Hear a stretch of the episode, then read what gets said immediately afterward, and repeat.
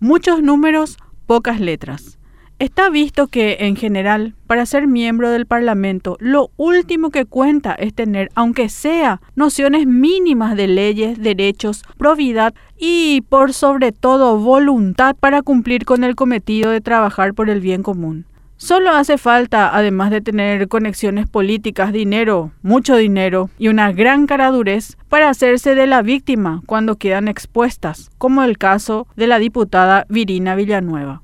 Paraguay es un país bilingüe. El guaraní y el español comparten el carácter de idioma oficial y no representa pecado alguno no manejar al dedillo algunos de los dos. Pero lo que resulta ofensivo es que se escudan, como el caso de la diputada Virina Villanueva, en el idioma guaraní para hacerse de las víctimas cuando quedan en evidencia por su pobre nivel de formación académica y se burlan de la ciudadanía diciendo que son angana producto del deficitario sistema de educación.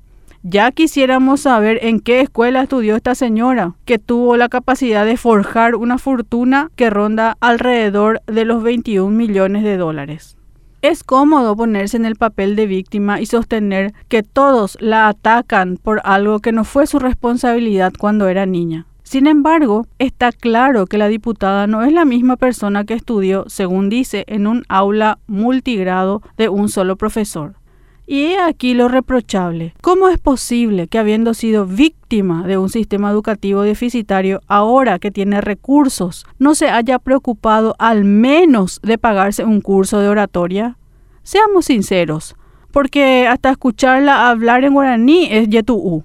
Esta persona fue designada para representarnos en el ámbito internacional, el Parla Sur, donde eventualmente deberá defender nuestros intereses y fomentar las inversiones extranjeras en el Paraguay y otras cuestiones de vital importancia geopolítica.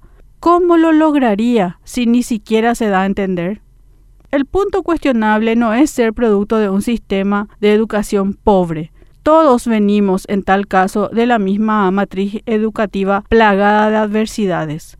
La diferencia radica en quienes, a pesar de las adversidades, han tenido la osadía de desafiar al sistema, estudiando, procurando y a fuerza de perseverancia han logrado avanzar y sobre todo aportar algo más que el yaranguismo desde un curul.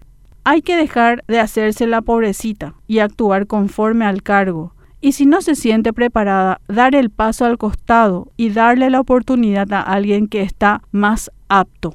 Pero eso solo pasa en los sueños. Los que cuentan aquí son los números y no las letras.